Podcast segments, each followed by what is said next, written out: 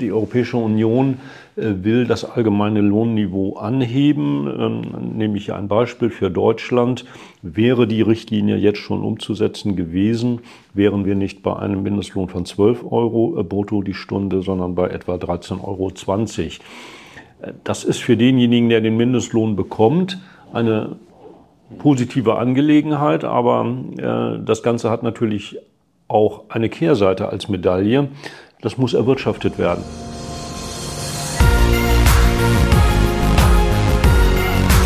B und P Business Talk. Der Wirtschaftspodcast aus der Metropolregion Hamburg. Präsentiert von Business and People. Ja, hallo, mein Name ist Tobias Pusch. Mit meiner Firma Wortlieferant produziere ich diesen Podcast und das Thema Mindestlohn. Das hat uns hier ja auch schon mal beschäftigt. Es gibt Neuigkeiten. Diesmal der Grund dafür ist die EU-Mindestlohnrichtlinie, die bis 2024 umgesetzt werden soll in nationales Recht, also zwei Jahre noch. Dann ist es soweit. Ja, steigender Mindestlohn ist klar, ne? Der geht nicht nach unten, sondern der kennt nur eine Richtung nach oben. Das bringt natürlich manche Unternehmen in Schwierigkeiten. Das erklärt uns jetzt gleich Thomas Falk. Das ist der, der Hauptgeschäftsführer des Arbeitgeberverbandes Stade Elbe Weser Dreieck. Und im Gespräch mit Wolfgang Becker erklärt er, warum das zum einen für manche Branchen wirklich richtig problematisch ist, warum das aber auch im Ganzen nicht mal eben so eingeführt werden kann in seinen Augen, denn dadurch wird auch die Tarifautonomie eingeschränkt und die ist ja bekanntermaßen im Grundgesetz verankert. Anschließend ist noch Zeit für ein zweites Thema, nämlich das Urlaubsrecht. Auch da gibt es Neuigkeiten. Also einfach mal reinhören. Wir wünschen trotz der teilweise so schönen Themen viel Spaß beim Zuhören. Nach dem Jahreswechsel sitzen wir hier bei unserem ersten Podcast 2023 zusammen und zwar im Besprechungsraum des Arbeitgeberverbandes in Stade, mir gegenüber Thomas Falk, bewährter Gesprächspartner. Wir haben schon so manches Thema zusammen gemacht und heute haben wir ein ganz heißes Eisen, die Mindestlohnrichtlinie der EU, die sozusagen auf dem Tisch liegt und in Deutschland umgesetzt werden muss. Und dazu werden wir jetzt mal ein kleines Gespräch führen. Herr Falk, schönen Dank, dass wir hier sein dürfen. Und ich würde mal so die Eingangsfrage stellen, ist Deutschland eigentlich ein Hochlohnland? Guten Morgen, Herr Becker. Ja, Deutschland ist schon ein Hochlohnland. Äh, das ist richtig. Wenn wir also äh, nur einmal in den Überblick gehen, wie hoch sind so die Mindestlöhne in Deutschland, dann liegen wir nach Luxemburg äh, mit an der Spitze in Europa. Nicht? Luxemburg ist jetzt bei 13,05 Euro im vergangenen Jahr als Mindestlohn. Deutschland liegt bei 12 Euro. Das ist alles im europäischen Vergleich nicht repräsentativ. In äh, vielen, vielen äh, Ländern in Europa liegen die Mindestlöhne nach wie vor unter 5 Euro. Ich äh, werfe beispielsweise einen Blick auf Estland mit 3,86 Euro, Griechenland mit 3,83 Euro. Mindestlohn ist natürlich nur die eine Facette. Wir haben im industriellen Bereich, gerade in der Chemieindustrie, in der Metallindustrie, erheblich höhere Effektivlöhne, die 20 Euro deutlich überschreiten, je nach Qualifikation des Mitarbeiters. Gut, nun kann man den Mindestlohn ja aus verschiedenen Perspektiven betrachten. Man kann jetzt sagen, ist das eigentlich gut für die Leute, die arbeiten zum Mindestlohn? Würde man wahrscheinlich ein Ja finden, klar, dass sie abgesichert sind. Äh, es gibt aber auch viele andere Aspekte.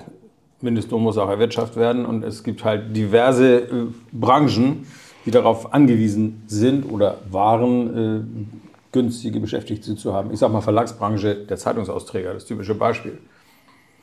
Wie greift diese Mindestlohnrichtlinie jetzt in dieses vorhandene Gefüge ein? Was passiert da?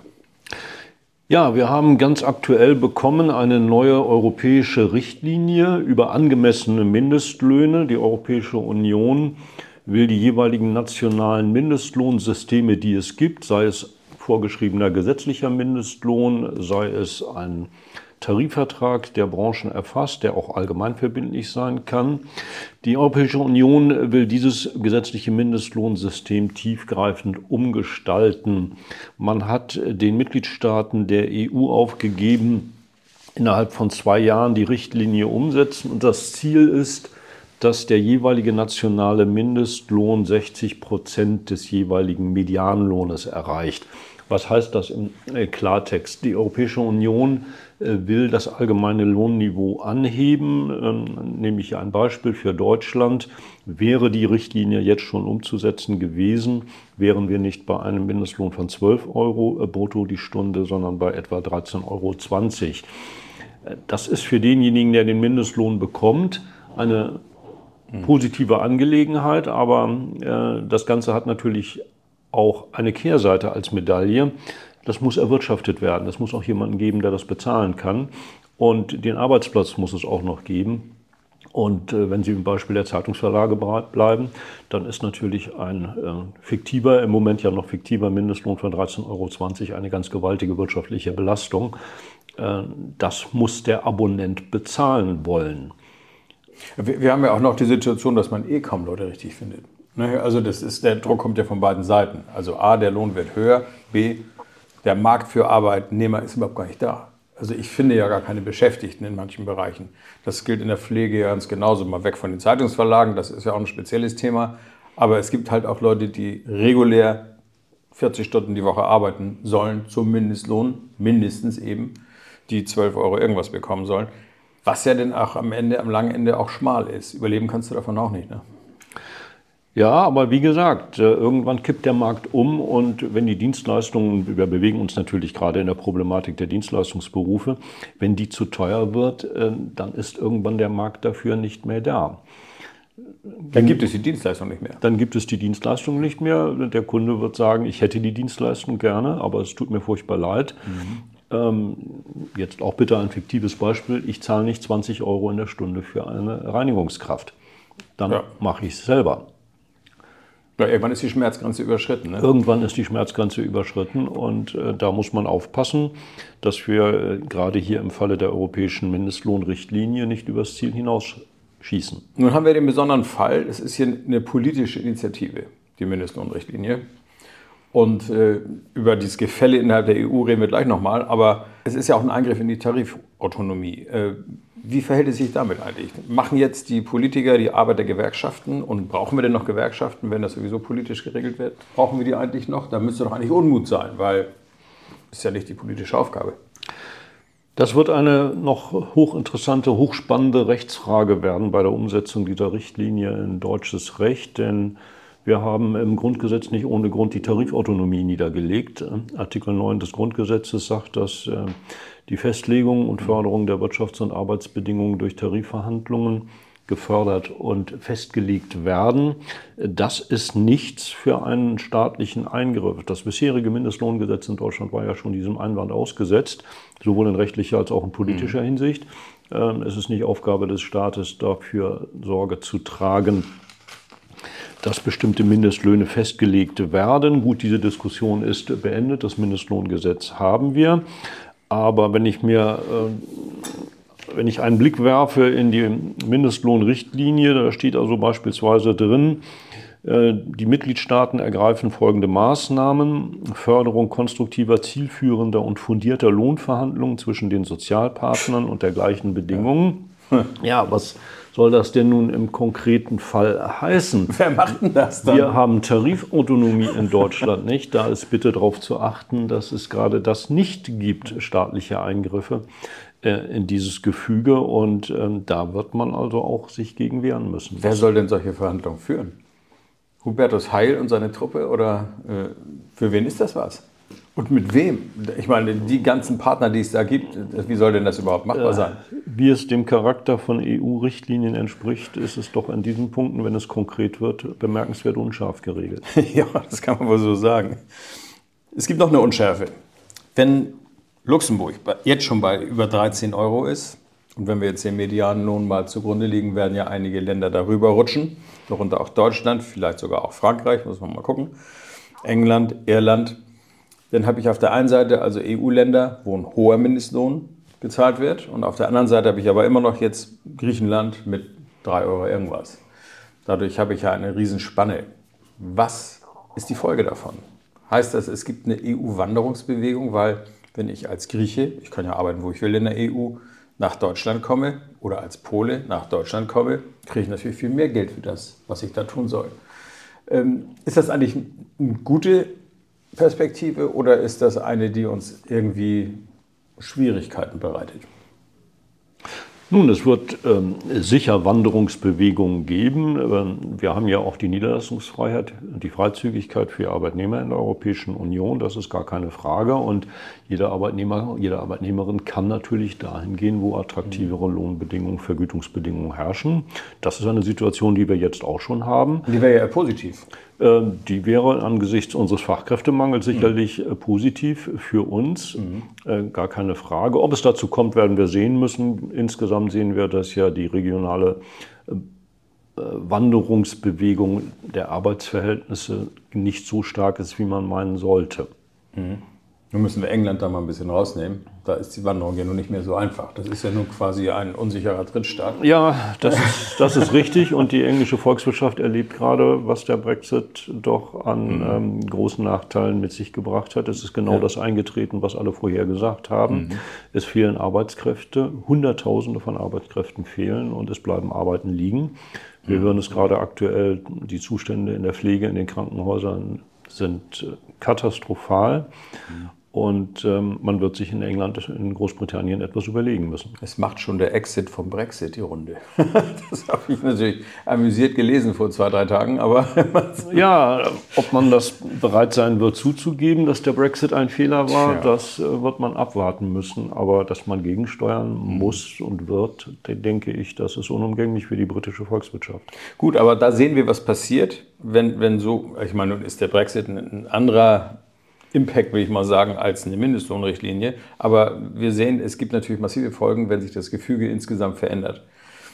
Die Frage ist, ob es sich jetzt hier im Mindestlohnbereich auch verändert. Es wird insgesamt eine Anhebung geben.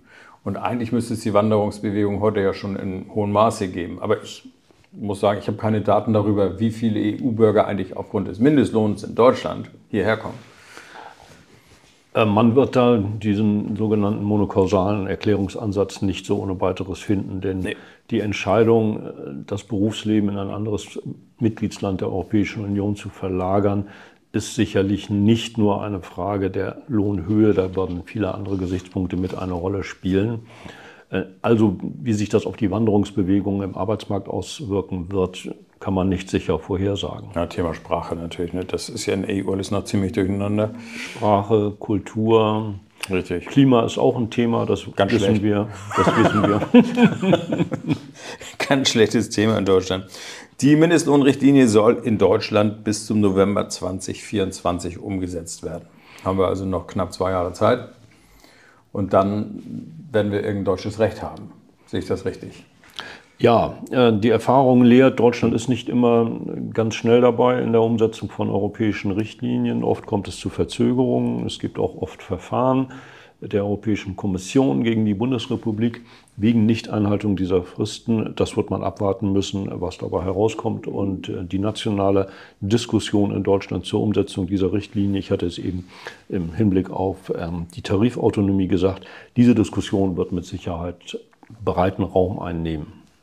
Gut, es rollt also auf die Arbeitgeber etwas zu, was man in irgendeiner Weise denn mal spitz rechnen muss und mal gucken muss, ist das noch leistbar, was ich bislang hatte oder nicht. Also da wird es natürlich Verschiebungen geben. Äh, macht Ihnen das Thema Sorgen oder gehen Sie da eigentlich gelassen drauf zu?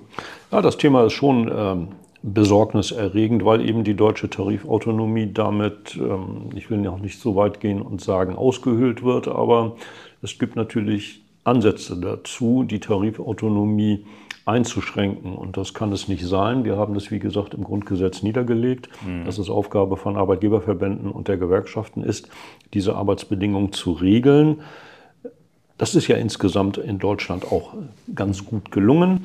Äh, das muss man sagen. Und umso mehr staatliche Eingriffe es gibt, umso mehr muss befürchtet werden, dass Branchen überfordert werden. Es ist ja generell mhm. ein Problem, dass wir eine Regelungsdichte erleben. Wir haben zu viel und zu schnell umzusetzende Vorschriften. Das ist ja hier nicht nur im Arbeitsrecht so. Ähm, das muss alles bewältigt werden und es muss alles wirtschaftlich leistbar sein. Das ist, glaube ich, etwas, was ähm, beispielsweise diese Richtlinie der EU gar nicht berücksichtigt. Das finden Sie, wenn Sie die etwa 15 DIN A4 Seiten sich der Gesamtregelung einmal durchlesen. Zwar an mancher Stelle, ja, ja, es muss alles finanzierbar bleiben, aber das ist augenscheinlich nicht der Hauptaugenmerk. Mhm. Und ohne die betriebswirtschaftliche Umsetzbarkeit solcher Regelungen fehlt es an der entscheidenden Grundlage. Ich glaube, ich habe es neulich immer mal geschrieben, ich, jeder Unternehmer hat so im Schnitt mit 3000 Regelungen und Verordnungen und Gesetzen und sonst was zu tun, die irgendwie auf sein Business einwirken, die er beachten muss, vom Arbeitsschutz bis sonst wohin. Ja, und es wird und, täglich mehr. Ja, die, die Regulierungswut ist also ungebrochen. Da fällt jetzt auch die Mindestlohnrichtlinie. Es gibt beim Urlaub auch Veränderungen. Urlaubsrecht, ist das auch eine EU-Initiative oder was passiert da eigentlich? Ja, Urlaubsrecht ist eines der ähm, zentralen arbeitsrechtlichen aktuellen Themen. Durch das europäische Rechtsverständnis ist ähm, das Urlaubsrecht, so wie wir es in Deutschland seit Jahrzehnten kannten, mehr als um 180 Grad gedreht worden. So also Urlaub wird abgeschafft. Äh, Urlaub wird nicht abgeschafft. Äh, Urlaub gewinnt aber einen völlig anderen Charakter. Urlaub heißt nach deutschem Arbeitsrecht Erholung von der Arbeit. So, das ist ja. ein äh, ganz simpler Satz. Das hieße in der Auffassung unseres Bundesarbeitsgerichtes noch in den 50er Jahren, wer das ganze Jahr nicht gearbeitet hat, weil er krank war, ja, dann braucht der auch keinen Urlaub. Wovon soll er sich denn erholen? Ja. Äh, das ist dann allerdings geändert worden, muss man sagen. Es war dann also Stand der Dinge in unserem Verständnis, dass ähm, Urlaub schon dann entsteht als Anspruch, wenn das Arbeitsverhältnis besteht. Aber wenn nun jemand das ganze Jahr krank war, dann verfällt der Urlaubsanspruch zum 31. März des Folgejahres. Das war jahrzehntelang Stand der Rechtsprechung und das ist nun seit einigen Jahren tiefgreifend geändert worden, weil der Europäische Gerichtshof, der letztlich ja dafür äh, da ist, zu gucken, ob die nationalen Bestimmungen nun auch mit den einschlägigen EU-Richtlinien zu vereinbaren sind, ein ganz anderes Verständnis von Urlaub hat. Der bemisst dem Urlaub auch Vermögenscharakter zu. Und ausgehend von dieser Prämisse kommt der Europäische Gerichtshof zu ganz anderen Vorstellungen. Step One war, dass der Urlaub erst zum 31.03. des zweiten Folgejahres verfällt, wenn er krankheitsbedingt nicht realisiert mhm. werden konnte. Also ein Jahr mehr Zeit. Also ich kann sammeln den, sozusagen. Ja, ein Jahr länger Zeit für den Arbeitnehmer. Der zweite Step war, dass der Europäische Gerichtshof befunden hat, dass Arbeitgeber die Arbeitnehmer darauf hinweisen müssen, und zwar klar und unmissverständlich mhm. und deutlich, dass sie ihren Urlaub realisieren, damit er nicht verfällt. Macht der Arbeitgeber das nicht, verfällt der Urlaubsanspruch nicht. Also das machen Sie bei uns im Verlag prima. Gerade so einen Zettel bekommen. Ja, das ist also schon jetzt seit einigen Jahren Stand der Rechtsprechung. Mhm. Dazu muss man natürlich auch kritisch anmerken, der Europäische Gerichtshof hat es damit begründet, dass der Arbeitnehmer ja, wenn er Urlaub in Anspruch nimmt, ein Recht ausübt und ja Sorge haben müsste, dass er deswegen Nachteile in seinem Arbeitsverhältnis erfährt, weil er eben ein Recht in Anspruch nimmt. Dazu muss man natürlich sagen, es gibt Millionen, aber Millionen von Arbeitsverhältnissen in Deutschland. Gut 35 Millionen Arbeitnehmer haben wir. Die haben alle einen Urlaubsanspruch. Äh, ich höre nicht, dass täglich es Schwierigkeiten gibt, weil ein Mitarbeiter Urlaub haben möchte. Also diese Annahme des Europäischen Gerichtshofes ist schon schon äußerst befremdlich, das muss man sagen. Aber es gab aber, glaube ich, einen konkreten Fall von, von einer Frau, die dann quasi drei Jahre Urlaubsansprüche gesammelt hatte, ich weil der Arbeitgeber es versäumt hatte, irgendwas mal mitzuteilen. Ne? Ich will nicht ausschließen, dass es irgendwo mal irgendwann ja in einem Arbeitsverhältnis ja. Ärger gegeben hat, aber das ist nun sicherlich nicht die Norm, ganz im Gegenteil. Aber gut, es ist nun Stand der Rechtsprechung des Europäischen Gerichtshofes. Der Arbeit Geber muss den Arbeitnehmer darauf hinweisen, realisieren Sie bitte Ihren Urlaubsanspruch. Ja, und nun ist die große Frage, Step 3, äh, was ist denn, wenn ein Mitarbeiter krankheitsbedingt seinen Urlaub nicht realisieren konnte und der Arbeitgeber hm. hat ihn nicht darauf hingewiesen, dass er den in Anspruch nehmen soll? Das kann äh, sich über einen Zeitraum von mehreren Jahren erstrecken. Nehmen wir an, ein Mitarbeiter bezieht Erwerbsminderungsrente, kann also seinen Job nicht mehr machen bekommt diese Rente zunächst befristet, wie es dem deutschen mhm. Recht entspricht, in aller Regel zunächst befristet, erst später dann entweder nochmal befristet oder aber eine dauerhafte Rente. Das Arbeitsverhältnis besteht noch, ist vielleicht drei, vier Jahre nicht mehr in seinem Job. Ja, kann der Mitarbeiter jetzt kommen und sagen, ich hätte jetzt gerne noch den Urlaub der, der letzten vier Jahre. Jahre. Wir reden da über, über äh, hohe Beträge. Das kann also ganz schnell im fünfstelligen Bereich als wirtschaftliche Belastung für den Arbeitgeber enden. Da ist nun Stand der Rechtsprechung, wenn der Mitarbeiter das ganze Jahr über krank war, dann würde eine solche Hinweispflicht des Arbeitgebers ins Leere gehen. Es kann nicht sein, dass ich zu einem mhm. Mitarbeiter hingehen muss im ersten Schritt und sagen, äh, bitte denken Sie daran, nehmen Sie Ihren Resturlaub in Anspruch. Und im zweiten Step, wenn der Mitarbeiter dann kommt, sagen, aber wir können Ihnen ja gar keinen Urlaub geben, weil Sie dauerkrank sind. Mhm. Aber was ist mit äh, dieser Situation, wenn der Mitarbeiter erst im laufenden Jahr dauerhaft erkrankt ist? Nehmen wir mal an zum 1.7. und er hätte dann ja im ersten Halbjahr seinen Urlaubsanspruch realisieren können. Da ist Stand der Rechtsprechung, man musste als Arbeitgeber in der Tat den Mitarbeiter darauf hinweisen. Und wenn nicht, bleibt dieser Urlaubsanspruch erhalten. Das ist natürlich eine ganz, ganz ähm, tricky, ne? Tricky, so ist es äh, in der Tat, denn diese Rechtsprechung, die Hinweisverpflichtung des Arbeitgebers ist ja erst ähm, vor drei Jahren entstanden und wir könnten jetzt also schon durchaus Fälle haben, in denen Mitarbeiter vorher schon ah. erkrankt waren. Und äh, das ist etwas, was natürlich nicht akzeptabel ist. Denn nationales deutsches Rechtsverständnis war immer so, der Mitarbeiter muss selber kommen und sagen, hallo, ich habe noch Urlaub und wenn er nicht gekommen ist, ja, ja. dann ist der Urlaub verfallen. Wobei ich mal den deutschen Arbeitnehmer sehen möchte, der nicht weiß, wie viele Resturlaubsansprüche er noch hat. Nicht? Also, also ich, ich sag mal, in, in einer Firma, die geordnet ist, die eine gewisse Größe hat, die eine Personalabteilung hat, ist das ja alles leistbar, würde ich mal sagen. Aber was ist denn mit dem Schrauber, der, der drei Jungs beschäftigt und so, also der soll das ja auch regeln. Da, da kommen ja auf gerade kleinere Unternehmen oder so, so, so die Mini-Unternehmen, was weiß ich, Ladengeschäfte mit ein paar Angestellten oder sowas. Das wahnsinnige Dinge drauf. Das ist ein ganz häufiger Kritikpunkt und äh, das kann man auch nur wiederholen. Diese ganzen Vorschriften wenden sich unterschiedlich an Großbetriebe, an Großunternehmen und an Kleinbetriebe. Und ähm, diese Regelungsdichte und Intensität ist zu viel. Das kann man nicht anders sagen. Und ich glaube, jetzt haben wir hier zwei schöne Beispiele, wie komplex eigentlich die Dinge geregelt sind und was das für die Unternehmen bedeutet. Ich würde mal sagen, wir haben das, was wir erzählen wollten, erzählt. Und ich sage schönen Dank. Zwei wichtige Themen und wir werden im Gespräch bleiben.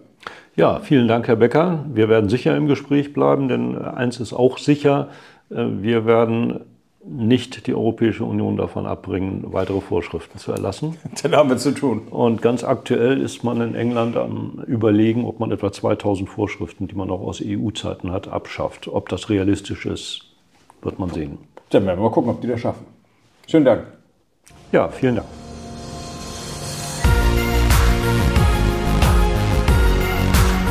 Das war der B&P Business Talk der Wirtschaftspodcast aus der Metropolregion Hamburg. Präsentiert von Business and People.